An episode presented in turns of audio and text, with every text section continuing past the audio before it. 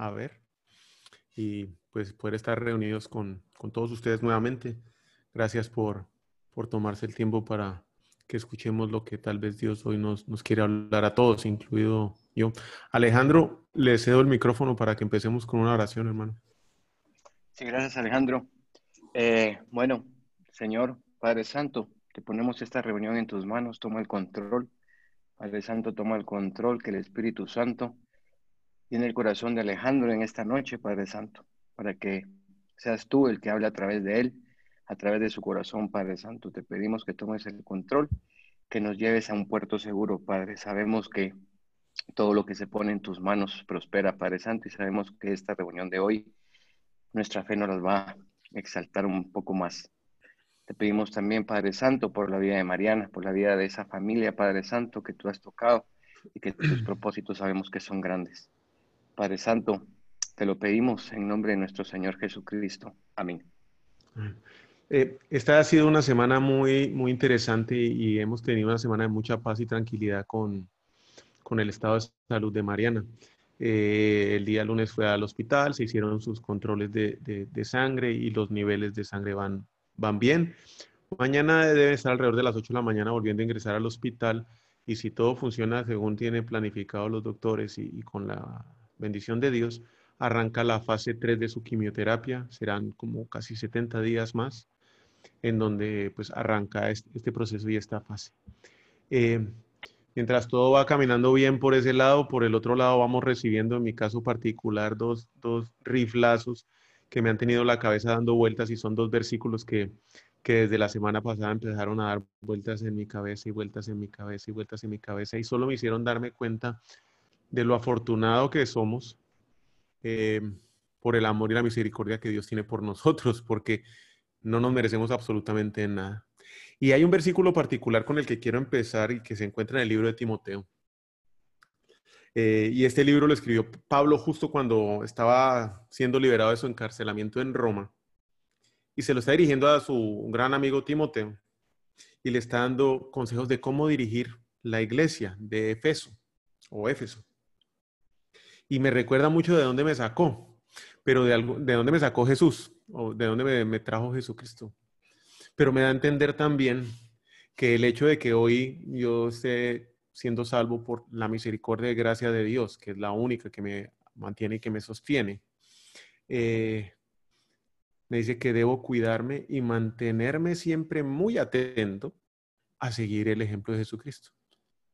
Porque es un mensaje que le dirige a la iglesia de Éfeso, no a los que no conocen la palabra de Dios. Y creo que todo este mensaje de hoy va dirigido a todos aquellos que decimos creer en Dios y que de una u otra manera proclamamos su palabra y nos consideramos hacedores de la misma bajo nuestros criterios. Y el versículo dice así, antes, y es Pablo escribiendo, yo me burlaba de su nombre, perseguía a sus seguidores y era un insolente pero Dios tuvo misericordia de mí, porque como era incrédulo, yo no sabía lo que hacía. Eso es una foto perfectamente clara del hombre que yo era hace tres o cuatro años. No tanto más. Y no dejo de asombrarme de lo fácil y cómo que fue vivir así. Pensaba que era bueno y agradable para mí. Me traía dificultades más que beneficios. Eso ya era otra cosa. Pero igual, como estaba acostumbrado, preferí mantenerme por muchos años bajo esa estructura. Porque finalmente entiendo lo que es vivir libre y es vivir en libertad. Poder decidir si tomo o no tomo trago. Poder decidir si miro o no pornografía. Poder decidir si chateo o no chateo con quien no debo. Y esa libertad solo la da Jesucristo. Mientras yo siga atado a eso, pues seguiré burlándome de su nombre. Cuando vi la definición de insolente me quedé frío. Pero aceptar que efectivamente actúa así por años me da una claridad y me ayuda a mantenerme siguiendo firmemente el ejemplo de Jesucristo. Porque a eso yo definitivamente no quiero volver. Y como de insolente se tiene o definimos aquel a una persona que habla o obra con atrevimiento falta de respeto o moderación, falta de atrevimiento, falta de respeto o falta de moderación, y que actúa de manera ofensiva o insultante. Tal vez muchos que están acá me conocieron en ese aspecto y otros no. Era así. Y tal vez esa faceta la desarrollé mucho mejor en el negocio, cuando hacía mis negocios. Y claro, en la casa, con los que decía yo amar más. Pero ¿cómo fue que yo llegué a vivir así tantos años? Sin entenderlo. Porque yo sabía de Dios. Yo sabía quién era Dios. Muchas veces lo publicaba en las redes sociales. Yo miro mi Facebook desde hace 10 años o más y vengo poniendo publicaciones de, de Dios. Pero una cosa es conocerlo y otra muy diferente es obedecerlo. Y yo, pues lo conocía, pero terminaba haciendo lo que se me daba la regalada gana. Y ahí viene el segundo versículo que Dios me tiene marcándome la cabeza desde hace una semana. No todo el que afirma que yo soy el Señor entrará en el reino de los cielos.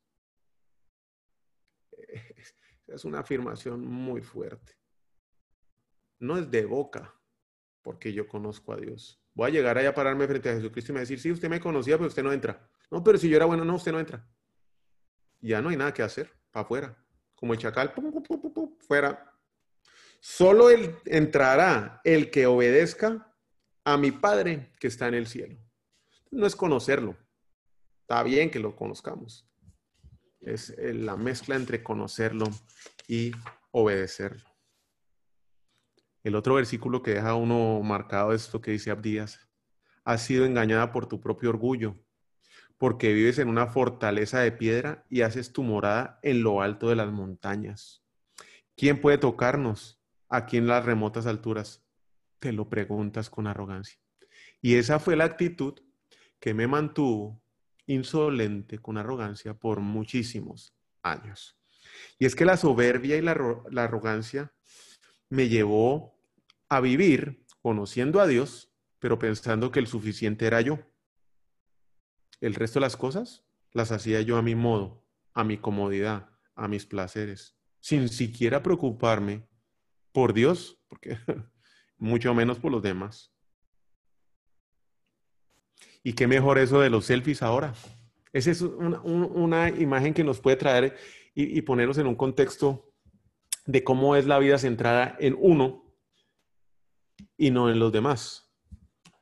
Hace más o menos 25 años tuve la oportunidad, 20 años, de ir a las cataratas de Iguazú, que están localizadas entre Argentina y Brasil. Y por horas me quedé contemplando esa hermosura, la maravilla de la creación de Dios. Por horas contemplando. Es más, hoy que estaba poniendo esto por escrito, podía aún visualizar y traer los olores de hace 25 años de lo que viví en ese momento. Estaba sentado viendo cada uno de los detalles, la manera como el agua caía, la manera como el agua fluía y la vegetación alrededor. También todas las personas que vi, los de tres ojos, toda la gente que se movía por ahí. Pude experimentar ese momento. Pero hoy aquí en Houston, con unos atardeceres espectaculares, muchas veces lo primero que yo saco es mi celular. Me tomo la selfie, primero mi cara y atrás un atardecer así de chiquito. Primero yo. ¿Cuántos de nosotros hoy no estamos en modo selfie? Primero yo. Y entonces decimos que no le faltamos a Dios, que no me burlo de su nombre si estoy primero yo?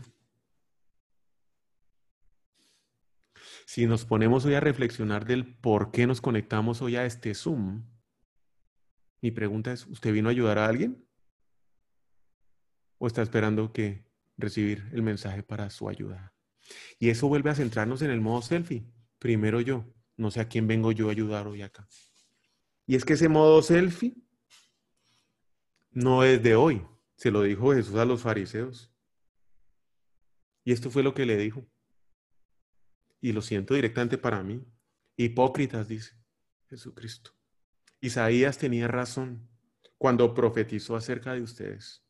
porque escribió, este pueblo me honra de labios, pero su corazón está lejos de mí. Su adoración es una farsa, porque enseñan ideas humanas como si fueran mandatos de Dios. Yo estoy hablando por mí, porque ese era el hombre y aún soy el hombre que sigue luchando bajo esa condición todos los días. Y es que esto es una lucha diaria, porque nuevamente Pablo, en la misma carta que describe a Timoteo, describe cómo la gente de la iglesia de ese momento actuaba y creía en Dios. Pero pongamos atención, porque de alguna manera al leer eso, nos vamos a ver aquí reflejados en lo que estamos viviendo hoy. Pues la gente solo tendrá amor por sí misma y por su dinero. Serán fanfarrones y orgullosos. Se burlarán de Dios. Serán desobedientes a sus padres y además malagradecidos no considerarán nada sagrado. No amarán ni perdonarán, calumniarán a otros y no tendrán control propio. Serán crueles y odiarán lo que es bueno. Traicionarán a sus amigos y serán imprudentes. Se llenarán de soberbia y amarán el placer en lugar de amar a Dios. Actuarán como religiosos, pero rechazarán el único poder capaz de hacerlos obedientes a Dios termina diciendo, aléjate de esa clase de individuos, en este caso de mí. Y es que cuando empiezo a hacer algo, perdón, cuando empiezo a hacer algo, y lo empiezo a hacer porque yo pienso que es correcto, muchas veces me ha pasado que a la mitad del camino me toca echar reversa, porque me doy cuenta que no era el camino. Termino reconociendo, aunque me duela, que no conozco todos los hechos, que no soy Dios, que no era lo correcto pero especialmente yo lo creo y aunque yo lo sienta, no era la verdad. Y es que aquí vuelve a hablar en Proverbios la palabra de Dios que dice que delante, persona, de, delante de cada persona hay un camino que parece correcto, pero termina en la muerte. El corazón humano es lo más engañoso que hay y es extremadamente perverso. ¿Quién realmente sabe qué tan malo es? Ah, pero ahí estamos nosotros moviéndonos por nuestras creencias, moviéndonos por lo que sentimos, moviéndonos por lo que pensamos. Y es que necesitamos tener una guía mucho más objetiva que para nuestras decisiones que nuestras emociones, nuestra intuición o nuestras creencias. Pero adicionalmente no solo es tener la guía, sino adicionalmente ser obedientes. El ser obedientes es lo que hace la diferencia. Lo que sentimos y decimos muchas veces no es verdad, aunque lo pensemos. Lo que sentimos es una sensación que la tenemos adentro, es verdad. Eso es otra cosa. Pero que sea verdad, no. Es verdad que lo sentimos, pero tal vez no es verdad lo que sentimos. Porque nos mentimos mucho. Y a los que más nos mentimos somos a nosotros mismos. Mentimos, nos mentimos más que a los demás. No somos buenos jueces nuestros pero sí tener, porque adicionalmente a que no somos buenos jueces, tenemos un filtro como la arrogancia, la eh, insolencia, las emociones, las circunstancias. Y es que lo que dice Jeremías es distinto, contrario a lo que hoy nos dice la cultura. Jeremías dice que el corazón humano es lo más engañoso que hay y es extremadamente perverso. Pero la cultura de hoy nos dice, busque para adentro, siga lo que sienta. Créase en usted mismo.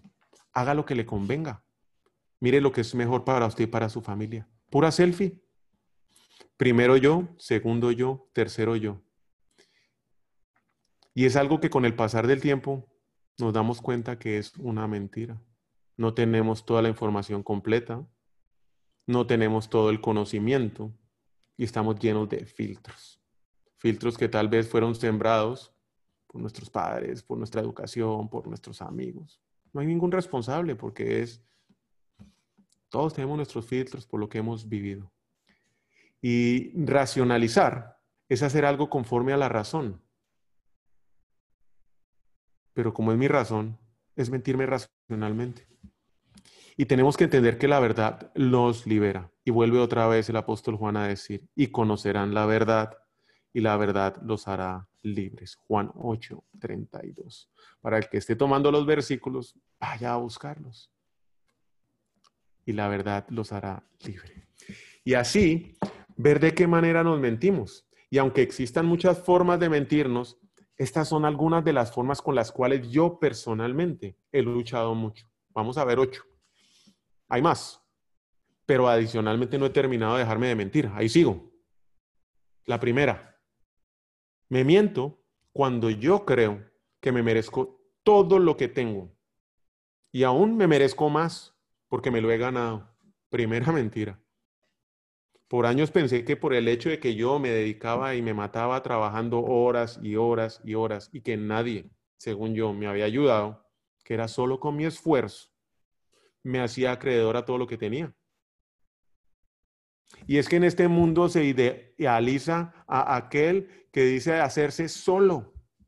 Pero después llegué a entender que la vista no la tengo por mi esfuerzo, el oído menos, mi mente, mi discernimiento tampoco.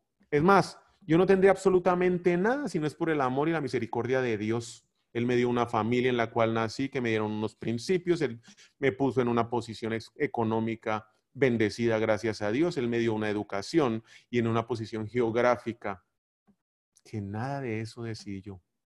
¿O acaso usted lo hizo? Usted decidió eso. Y aquí viene con el rey de Asiria, que le dio el poder de Dios.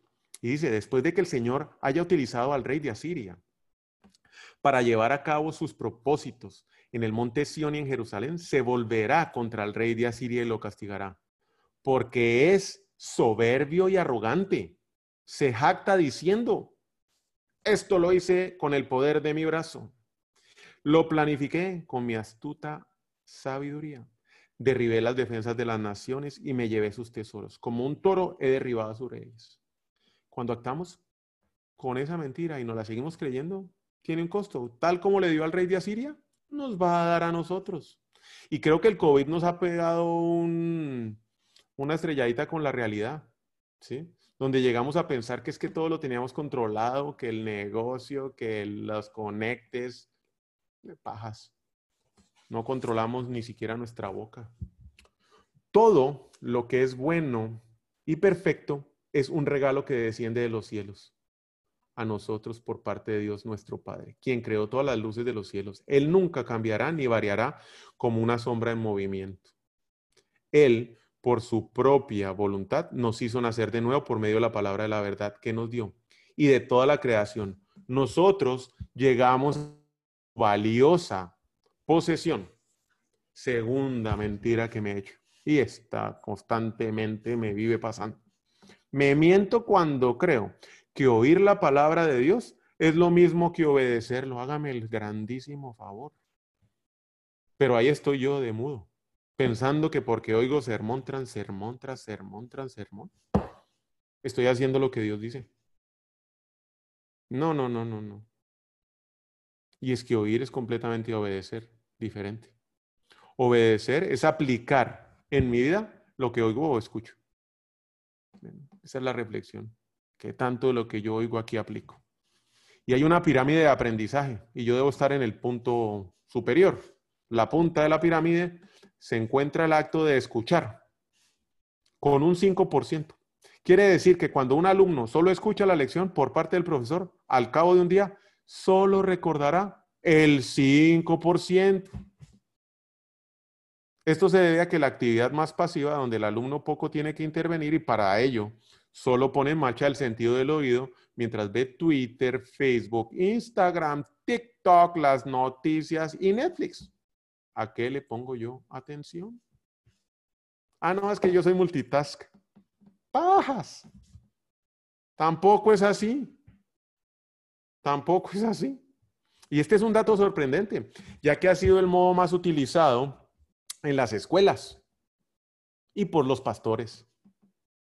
Para poder retener lo que escuchamos y oímos, podemos apoyarnos en la técnica de la, de la escritura y especialmente lo poco que escribamos, por lo menos hacerlo.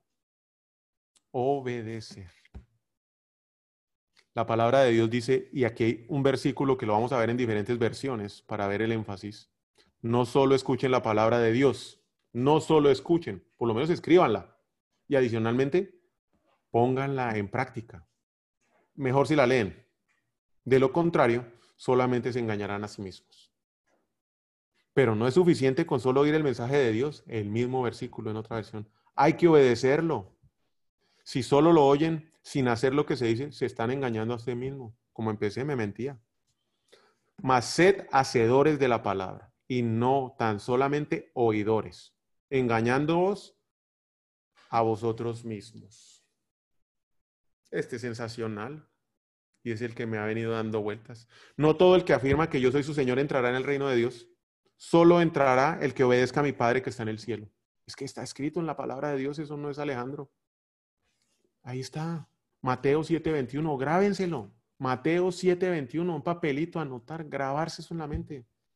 Que le quede a uno clavado en la cabeza.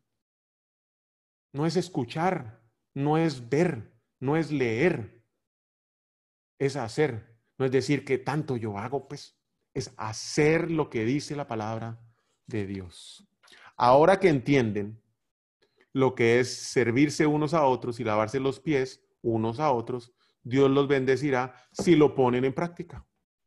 Ahora que entienden ser obedientes, póngalo en práctica, Dios lo bendecirá. Yo quiero la bendición de Dios. Todos estamos de rodillas con nuestros problemas porque aquí más de uno tiene un problemón encima, una su buena pacaya atravesada entre pecho y espalda. ¿Quiere la bendición? Obedezca. ¿Qué? La palabra de Dios. Fácil. La, la, bendición de la palabra de Dios viene por obedecer y poner en práctica la palabra. Tercera mentira que me he hecho. Me miento cuando creo que soy maduro, pero no controlo la boca. Ahí me está costando ahorita. Y no controlo la boca. Porque al igual que los exámenes de sangre, que nos vamos a hacer y revela nuestro estado de salud en nuestro cuerpo, lo que sale de nuestra boca revela el estado de nuestra salud espiritual. Fallamos, claro que vamos a fallar. Pero si somos conscientes de que estamos fallando constantemente con nuestra boca, que es imposible de, dominar, vamos a estar caminando por el camino correcto.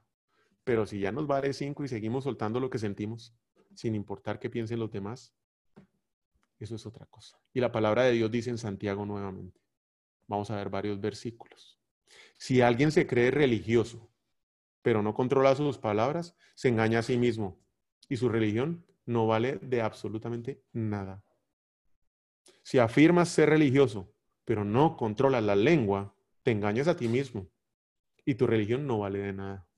Si alguno se cree religioso entre vosotros y no refrena la lengua, sino que engaña su corazón.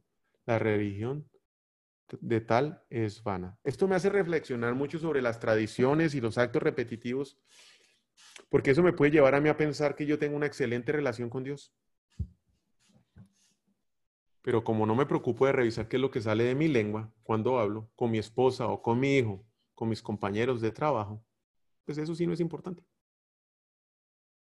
Pero no, claro, Ahí estoy yo con mis actos, con mis tradiciones, con ir a misa los domingos, con presentarme al servicio los domingos, solo para que me den de comer. Y salgo y ya le estoy sacando la madre al del carro porque no se movió rápido. Cuarta mentira. Me miento cuando asumo que mi punto de vista es lo que piensa Dios.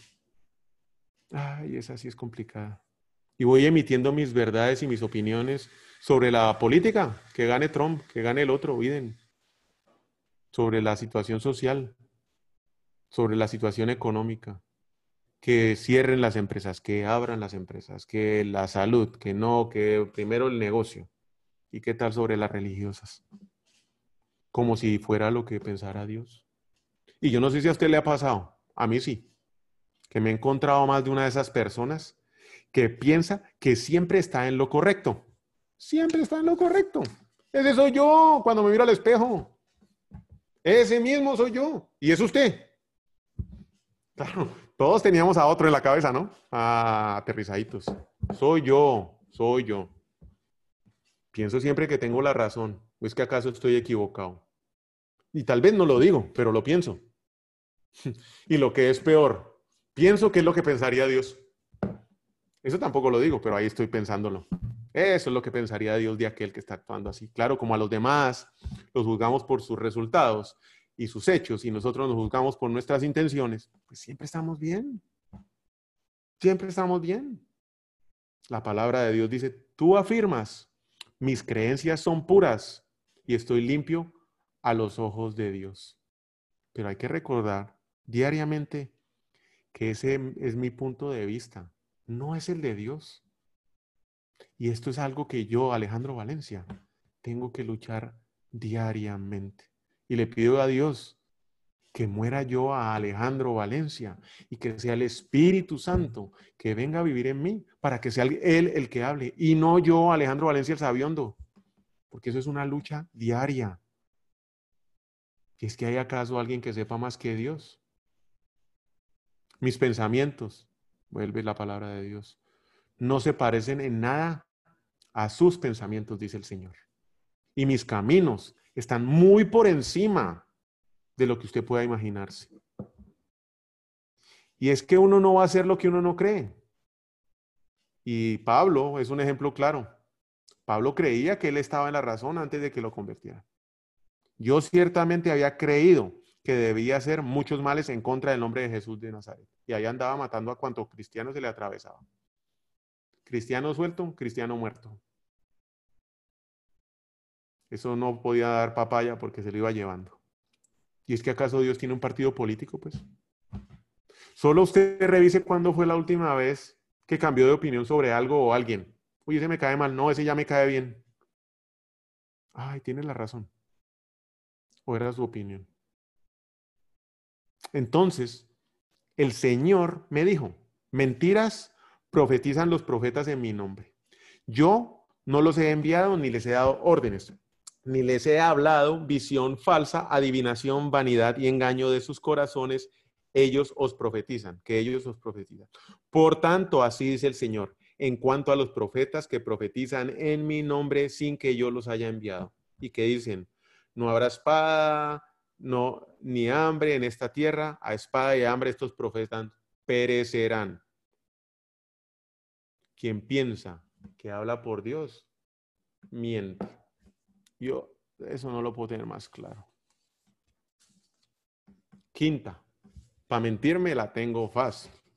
Cuando confundo estar al día de los sucesos, las noticias, el TikTok, el chisme, las noticias, Facebook, con ser sabio.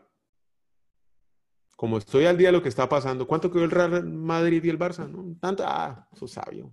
Y empiezo a dar opiniones y estadísticas sobre los jugadores. Ya sé de fútbol, pues. Soy mejor que Messi sentado en la silla. Y esa es la que muchos hacemos con cualquier tema que nos creamos que no estamos al día con lo que está pasando. El saber lo que está pasando hoy no me hace sabio. Pero no sé por qué nos concentramos en las noticias de hoy, que son efímeras, en un mundo que se va a acabar. ¿sí? En vez de estar buscando las buenas noticias de Dios que están en el Evangelio, que adicionalmente nos van a abrir la puerta para la eternidad y vivir junto con Él. Ah, en eso sí nos reflexionamos. He aquí, dice el Señor en su palabra, confías en palabras engañosas que no aprovechas, que no aprovechan para robar, matar, cometer adulterio, jurar falsamente, ofrecer sacrificios a Baal y andar en pos de otros dioses que no habías conocido. Nadie se engaña a sí mismo. Si alguno de vosotros se cree sabio según este mundo, nadie se crea sabio según este mundo. Hágase necio en este mundo con el fin de llegar a ser sabio. Yo, sinceramente, hoy prefiero ser necio en este mundo. Y muchas veces me lo han dicho. Oiga usted, aleluya. Pastor Valencia. Gracias, hermano. Gracias. Ya no queremos estar con usted. Vaya con Dios. Tranquilo. Sexta mentira que me he hecho. Me miento cuando creo que tengo derecho a juzgar a los demás. Ay, está como me cuesta. Asumo que conozco los motivos de todos. Esa me la sé. Este lo hizo por eso. Y hoy me pasó en la mañana, me estaba bañando y ese man se me venía a la cabeza. Le escribí y no me contestó. ¿Por qué? Porque yo fui mal criado. Pero sé que lo que él hizo nunca lo hizo con el afán de ofenderme. Y la verdad es que mis motivos, ni siquiera yo los conozco muchas veces. Ni siquiera sé por qué hago las vainas.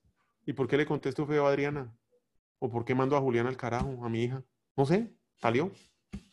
Y después ando pidiendo perdón. Ay, mi amor, perdóname. Ahí ando. Y es que solo hay un dador de la ley y un juez que es poderoso para salvar y para destruir. Pero tú, ¿quién eres que juzgas a tu prójimo? Eso no lo estoy diciendo yo. Porque si alguno se cree que es algo, no siendo nada, se engaña a sí mismo. Mire qué belleza. Gálatas 6, 3. Séptima mentira que me he hecho.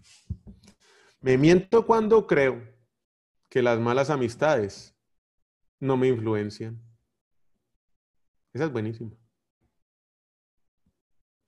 No os dejéis engañar. Las malas compañías corrompen las buenas costumbres. Y aquí habemos más de uno que testimonio de eso. Horas y horas y horas podemos dar. Ser sobrios como conviene y dejad de pecar, porque algunos no tienen conocimiento de Dios. Para vergüenza vuestra lo digo. El peso de la gravedad está a favor de aquel que actúa mal. Eso es así. Y por último, la octava, porque hay más, pero pues aquí para tenemos para pensar. Me miento cuando creo que puedo pecar sin tener consecuencias. De esta vaina nadie se va a enterar. Esto nadie lo va a saber. Total. Soy solo yo. Esto no friega a nadie. Para mi gusto, para mi placer. Nadie se da cuenta. Hay que tener claro que siempre vamos a cosechar lo que sembramos. Y no lo digo yo. No se engañen ustedes mismos, porque de Dios no se burla nadie. Uno cosecha lo que siembra. Quienes siembran únicamente para complacerse a sí mismos, solo cosecharán de ello la destrucción. Pero el que siembra para agradar al Espíritu, cosechará vida eterna. Y es que pretendemos ser perfectos, buenos y sin mancha, y nos andamos mintiendo. No la creemos. Esa no la creemos. No, es que yo llevo 18 años en el ministerio tal y tal y tal. ¿Y chisme? ¿Hecha? Sí. ¿Murmura? También. Ay, entonces. Que esto no se trata de asesinato, adulterio violación. No, no, no, no, no. Una mentira blanquita aquí. ¿Para qué le voy a decir esto? ¿Y para qué voy a hablar de aquel? Si decimos que no pecamos, nos engañamos a nosotros mismos y la verdad no está en nosotros. ¿Cuántas veces yo, antes de conocer y vivir con Jesucristo, tenía esta mentira bien arraigada en mi cabeza pensando que yo todo lo que hacía era bueno, que estaba sin pecado, que no engañaba a nadie y que todo era para bien. Pero ¿cómo podemos salir de este círculo vicioso de andarnos mintiendo? ¿Cómo encuentro yo el camino correcto? ¿Cómo trabajo mis puntos ciegos?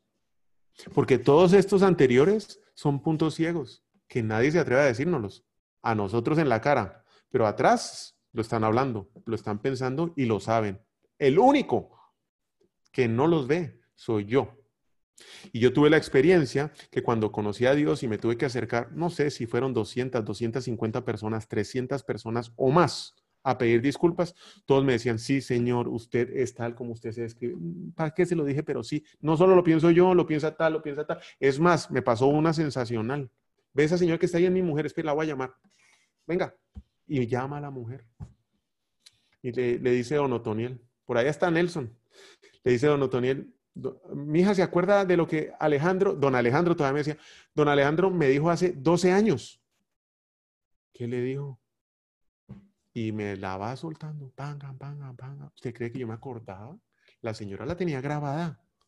Don Otoniel también. De rodillas tuve que estar ahí pidiendo yo disculpas. Hoy Don Otoniel todavía no sirve porque Dios hizo milagros. No fue por lo que yo dije hace 12 años que la señora todavía la tenía grabada. y no pecamos. ¿Cómo voy a hacer yo para salirme de este círculo vicioso de las mentiras? Y para que mis decisiones no sean basadas en mis emociones o en lo que yo creo, sino en la verdad. Pues la primera es pedirle a Dios que nos dé claridad. Fácil, eso no es complicado. Señor, enséñame lo que no veo. Dios, me comprometo a no pecar más. Mire, solo eso. Job 34, 32. Enséñame lo que no veo. Dios, me comprometo a no pecar más. Y Él nos va a guiar. Vamos a caer y nos lo va a mostrar. Nos vamos a levantar y vamos a caer y nos lo va a mostrar. Pero tenemos que ser dóciles, mansos, para permitir que Él nos guíe y no seguir siendo arrogantes y soberbios pensando que tenemos la razón. La segunda es busco un grupo pequeño que me ayude. Y esto que hoy tenemos acá empezó como un grupo pequeño, por ahí está Javier y tal vez David y Andrea. Y esto empezó en la casa como un grupo pequeño. Un grupo pequeño era cinco, seis, siete personas. Y yo no creo que haya mejor espacio para que uno pueda ser vulnerable encontrando a otras personas que están en la misma lucha y que lo ayuden a uno a mostrarle con amor la cantidad de errores, errores y mentiras que uno se mete. Eso sí, si estoy divorciándome, no voy a ir a buscar a mis amigas las divorciadas para que me den consejos. Si soy un bolo borracho, tampoco me voy a ir con mis amigos de parranda, porque es lo que muchas veces hacemos.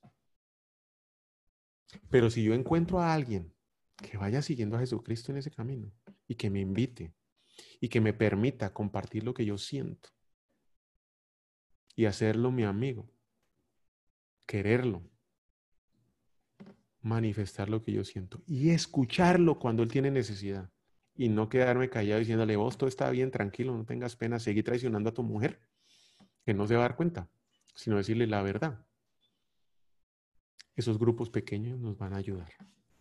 Y eso ha cambiado mi vida, porque no solo estoy en un grupo pequeño. Yo los busco, yo lo persigo, hoy yo lo necesito. Los necios creen que su propio camino es el correcto.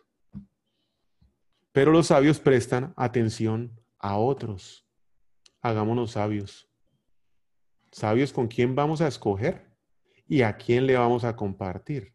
Porque también voy a la competencia a contarle mis penas de mi negocio. Mañana no tengo negocio. Hay que tener mucho cuidado y pedirle a Dios mucho discernimiento, pidiéndoles a Dios como empezamos, claridad para encontrar ese grupo que nos va a apoyar. Y ahí en ese grupo pequeño es donde la fe va a ser puesta a prueba. Porque uno puede ser vulnerable. Examínate para saber si tu fe es genuina. Pruébate a ti mismo. Sin duda, saben que Jesucristo está entre ustedes. De no ser así, ustedes habrán reprobado el examen de la fe genuina.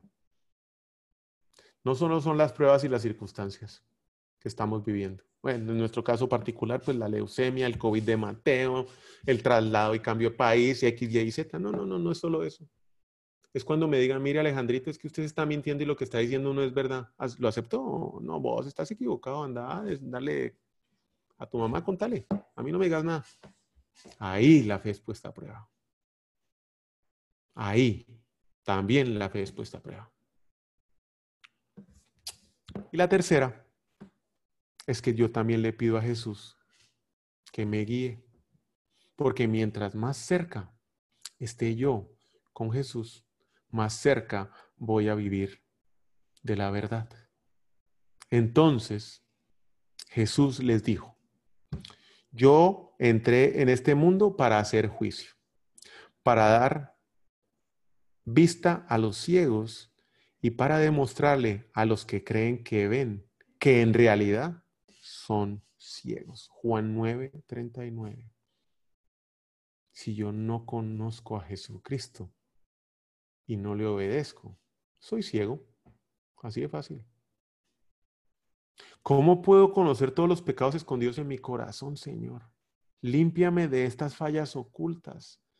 Y esta una, es una oración que hace el rey David en Salmo 19, 12, que yo creería que debe ser diaria y no la hago, pero debe ser diaria.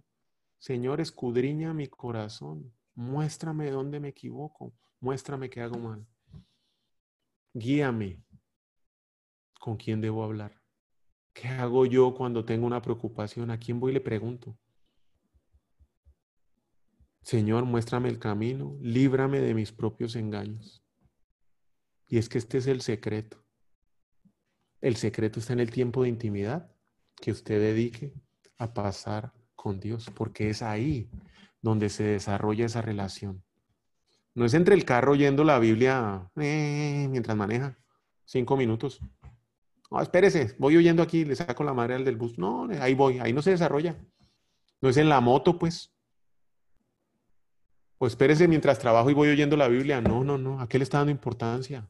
El tiempo de intimidad se desarrolla en su lugar secreto, donde nadie lo ve. Vos disculpame que es que estoy oyendo la Biblia. Ahorita te atiendo. Muchos estamos así. Eso se hace solo, con Él. Y que solo Él sepa. Eso no es para andar contándolo. Eso se va a mostrar en nuestros hechos. Eso se va a mostrar en nuestra obediencia. Eso es lo que va a desarrollar nuestra fe en la prueba. Cuando nos digan, mire, mi hijo, usted se equivocó. Ah, disculpe. ¿Qué es lo que me dijo que tengo que mejorar?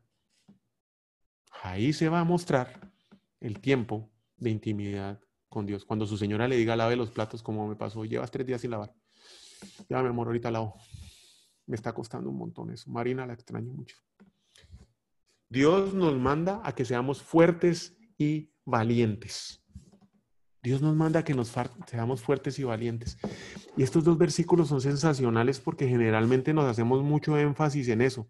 Josué 1.6. Josué 1.6 para el que esté anotando. Sé fuerte y valiente, porque tú serás quien guíe a este pueblo para que tome posesión de toda la tierra que juré a sus antepasados que les daría. Y muchos hemos tomado esa promesa como propia. Pero qué más bonito que antes del 6 viene el 5. Y estos versículos tienen un orden específico por esa razón. Porque nada podrá, nadie podrá hacerle frente mientras viva, pues yo estaré contigo como estuve con Moisés. No te fallaré ni te abandonaré. Mire la promesa de Dios, que está previo a que tú seas fuerte y valiente. Y es que muchas veces nos quedamos con el fuerte y valiente creyendo que en nuestras fuerzas lo vamos a hacer. No, en nuestras fuerzas nada vamos a hacer. Más aún cuando estamos echándonos mentiras.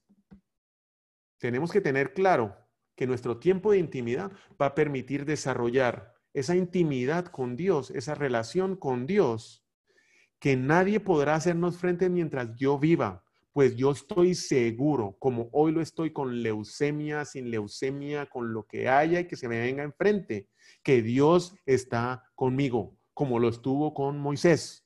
Yo lo creo. Dios no me va a fallar, no me dejará en esta prueba. Otra cosa, ¿usted lo cree?